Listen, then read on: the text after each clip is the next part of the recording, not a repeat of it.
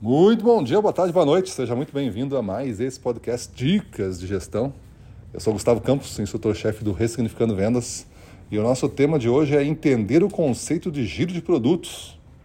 Então você vai entender e depois você vai calcular para cinco clientes o seu giro de produtos, comparando com o da concorrência e tudo mais, para ter mais um indicador que, se favorável, evidente, vai lhe amarrar dentro do cliente.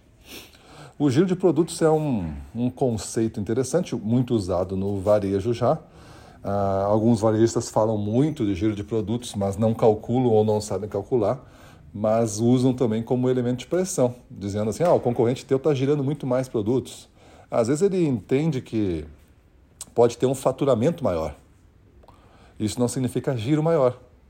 Se o cara compra mil unidades do concorrente e só 100 minha, e ele vende daqui a pouco 50 unidades minha e daqui a pouco vende 100 unidades do outro, o outro vai faturar mais se tiver o mesmo preço, porque vendeu 100 unidades e eu vendi só 50, mas o meu giro foi muito maior do que o dele.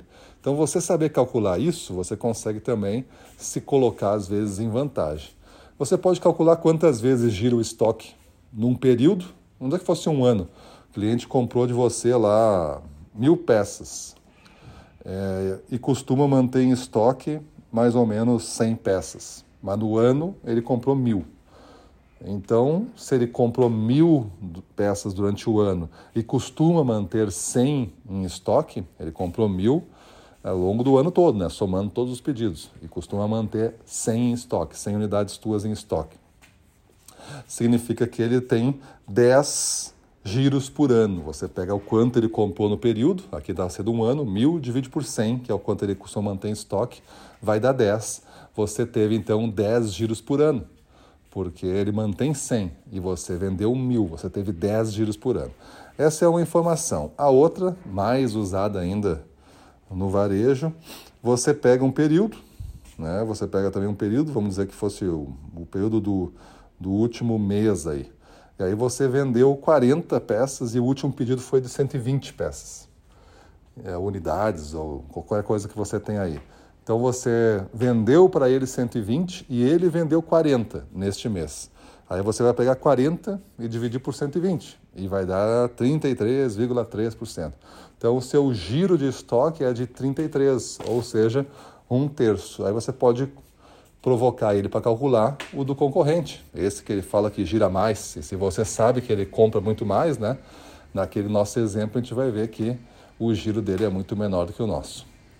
Saber dessas informações, se especializar nisso, conseguir esses dados, controlar eles numa planilha, faz com que você tenha argumentos e se esforçar para que o indicador melhore.